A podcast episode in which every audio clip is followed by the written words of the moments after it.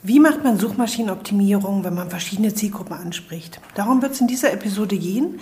Ich zeige dir, wie du das Ganze vielleicht ein bisschen für dich erarbeiten kannst, was dir bei der Abstufung der Zielgruppen vielleicht helfen kann und wie du die Inhalte entsprechend auf deiner Website gut präsentieren kannst. Viel Spaß dabei!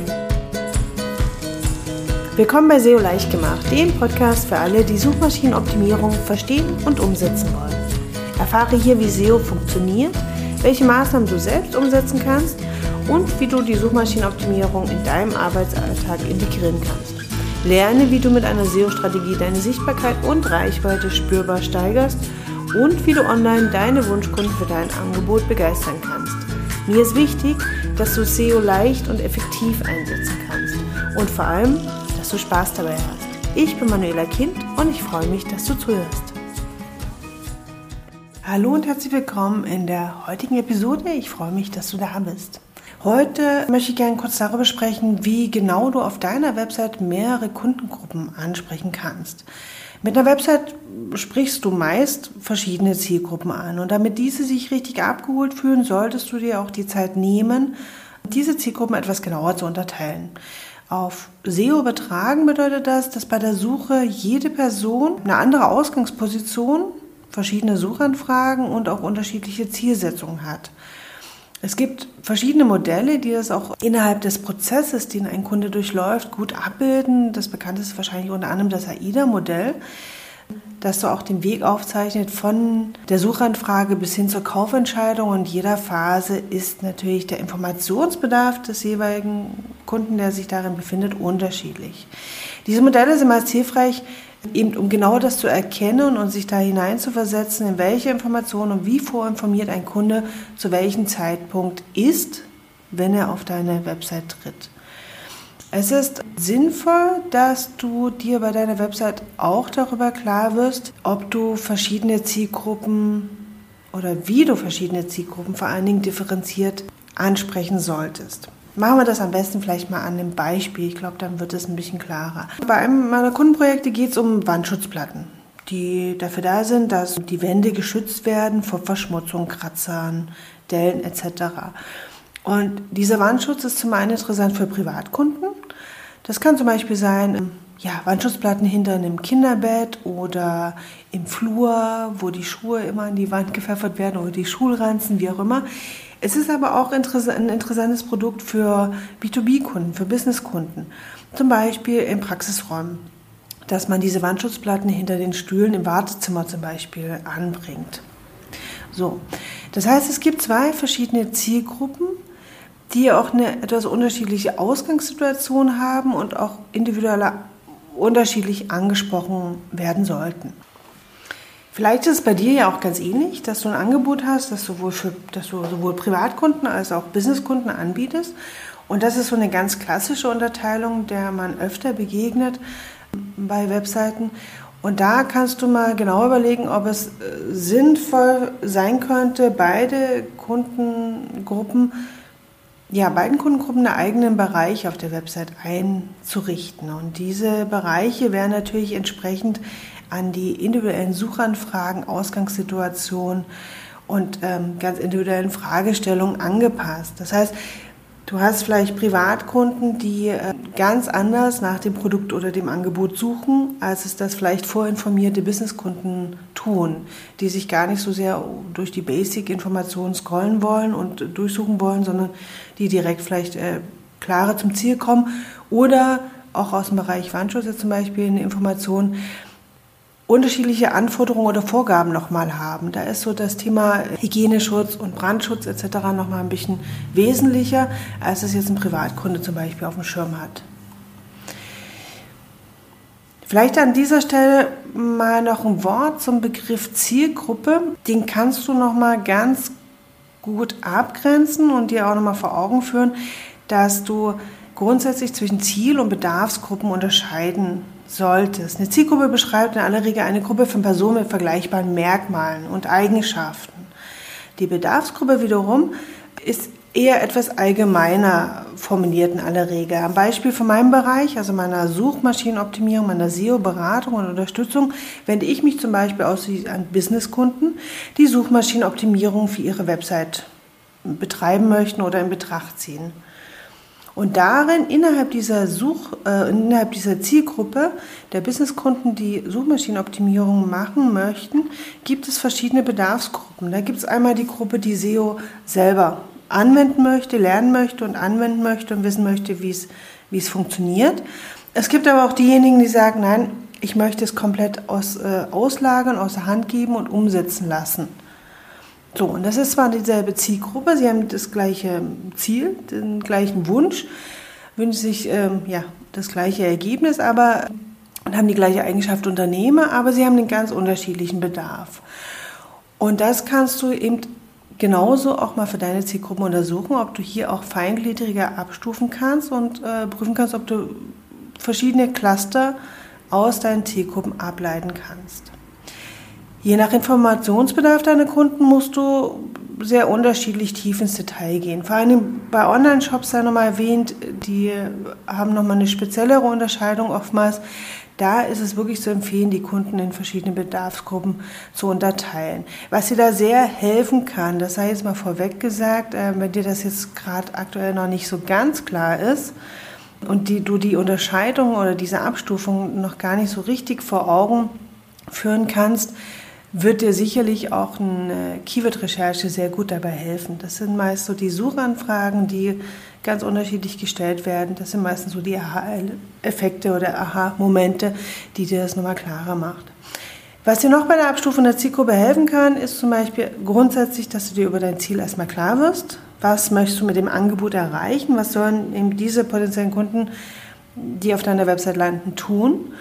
Und dass du dir das wirklich mal klar definierst und da vielleicht auch schon eine Unterscheidung findest. Wie schaut das aus? Vielleicht bleibt mal am Beispiel Privat- und Businesskunden bei dieser Unterscheidung, die eben nicht immer so sein muss, das sei dazu gesagt. Aber wenn wir an dem Beispiel bleiben, aber was ist zum Beispiel so das Endresultat oder die Interaktion, die ich mir von Privatkunden wünsche und was ist die, die ich mir von Businesskunden wünsche? Meist ist sowas zum Beispiel, ähm, dass man sich vor einem Privatkunden sollten möglichst direkt etwas auswählen, kaufen, buchen. Bei Businesskunden ist vielleicht manchmal ein bisschen ein größerer Umfang vonnöten und da brauchst auch, hat es vielleicht auch mehr Beratungsbedarf. Die sollen möglichst einen Termin zu einer Beratung zum Beispiel vereinbaren. Könnte ein Beispiel sein. Erstelle dir definitiv ja, eine Zielkundenbeschreibung, also dass du dir oder nennst Personas, wie auch immer, aber einfach so, dass du dir eine klare Übersicht hast, wer sind diese Kunden. Überleg dir, mit wem hast du bisher zusammengearbeitet, wie ticken die, was haben sie für Fragen gestellt, was war ihnen besonders wichtig, was war vielleicht für sie weniger wichtig, etc. Schau, gibt es da Gemeinsamkeiten bei diesen bisherigen Kunden und ja, verschriftliche das optimalerweise natürlich. Wenn du das mal für mehrere Kunden betrachtet hast, kannst du dir auch so, so ein, äh, verschiedene Kunden, die sich sehr in so ein Zielkundencluster zusammenziehen und da auch nochmal herauskristallisieren, was ist jetzt wirklich die jeweilige Ausgangssituation für diese Kunden gewesen. Denn das ist dann schon die Ausgangssituation für deine Keyword-Recherche. Dass du auch weißt, okay, wo stehen deine Kunden, mit welchem Problem, welche, welche Zielsetzung und welche Fragen und welche Begriffe suchen sie dass du das dann schon mal wirklich genauer recherchierst und untersuchst und da wirst du meist wirklich tatsächlich auch nochmal eine Differenzierung finden können. Vielleicht ist es tatsächlich gar nicht so sehr die Differenzierung Privat- und Businesskunden, sondern es gibt vielleicht andere Abgrenzungsmerkmale. Dazu vielleicht nachher nochmal anhand von Beispielen ein bisschen mehr. Vorgabe auf alle Fälle definitiv, wenn ich jetzt schon über Keyword-Recherche spreche, sprich unbedingt die Sprache deiner Kunden, überleg dir genau, kennen deine Kunden wirklich das Fachvokabular deiner Branche? Kannst du das so eins zu eins einsetzen und deine Kunden wissen definitiv, worum es geht und vor allen Dingen sie suchen es auch tatsächlich mit diesen Begrifflichkeiten, ja? Meist ist es nämlich so, dass Interessenten oder potenzielle Kunden sich gar nicht so gut auskennen und viel allgemeiner suchen, ja? Oder ähm, das kann man oftmals auch wirklich ähm, erkennen bei Privatkunden, die suchen vielleicht viel allgemeiner nach Zielsetzung, während ein Businesskunde vielleicht dieses Produkt oder Dienstleistung von dir oder anderswo schon kennt und tatsächlich schon mit Fachbegriffen arbeitet. Das solltest du wirklich ähm, genauer in der Keyword-Recherche untersuchen und dabei natürlich dann auch nochmal die äh, klassischen W-Fragen herausfinden, welche Fragen werden tatsächlich in der Suche, in der Suchmaske eventuell mit eingegeben.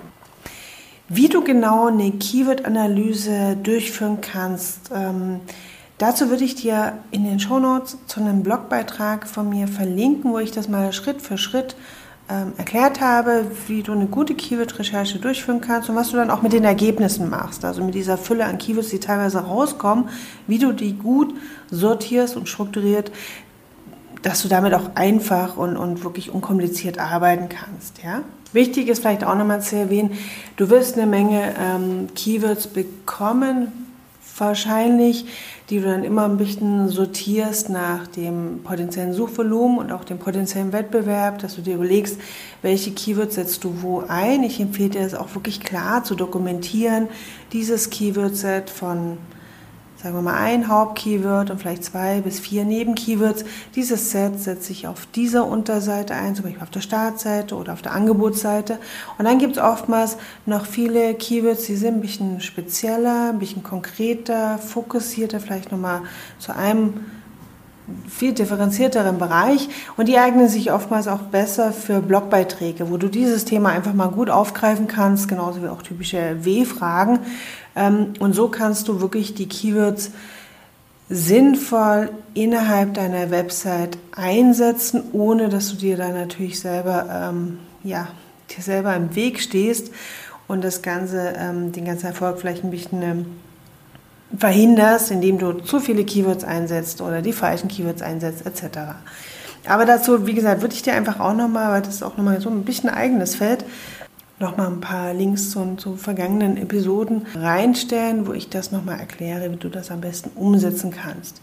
Kommen wir zurück zu unseren Zielgruppen. Jetzt haben wir recht allgemein darüber gesprochen, wissen, es ist möglich, dass es verschiedene Zielgruppen gibt. Es gibt klassische Aufteilungen vielleicht nach Privat- oder Businesskunden. Es gibt aber auch Aufteilungen, die können sich orientieren an, an Lebenssituationen vielleicht von, von deinen Zielkunden oder viele verschiedene andere Abstufungen. Wie gesagt, du wirst das aufgrund deiner gesammelten Daten wahrscheinlich erkennen Du wirst verschiedene Zielgruppencluster da zusammenziehen können und du wirst das Ganze auch nochmal gut ergänzen und erkennen können durch eine fundierte Keyword-Recherche. Was wären dann aber so Möglichkeiten für eine Präsentation deines Angebots auf der Website? Da habe ich dir mal drei Beispiele mitgebracht. Die Möglichkeit 1. Du hast ein Angebot, ein Produkt, das du für alle Kunden gleichermaßen präsentierst und beschreibst. Das eignet sich vor allen Dingen für Angebote, die sich hinsichtlich der Zielgruppe nicht groß unterscheiden. Du führst alle oder stellst das Angebot, das Produkt für alle gleichermaßen vor und führst zu dem Angebot hin. Und die Differenzierung passiert dann letzten Endes dann bei der Auswahl, also an dem Punkt, wo du zur Handlung aufforderst. Ähm, du kennst das wahrscheinlich auch aus vielen Beispielen, dass die Kunden zum Beispiel eine Wahl zwischen drei verschiedenen Preispaketen haben. Die Preispakete können sich so differenzieren, dass man zum Beispiel sagt, okay, für, für bei Software du das sehr häufig, bei ja zum Beispiel Einzelunternehmer brauchen jetzt vielleicht gar nicht so viel Zugänge und Login-Zugänge oder so viel Umfang. Da würde so ein kleines Paket völlig ausreichen. Unternehmen, die schon ein kleineres Team haben, die bräuchten dann meist so doch mehr Zugänge zum Beispiel oder einen größeren Umfang, mehr, ja, mehr Möglichkeiten, mehr Optionen in dem Tool.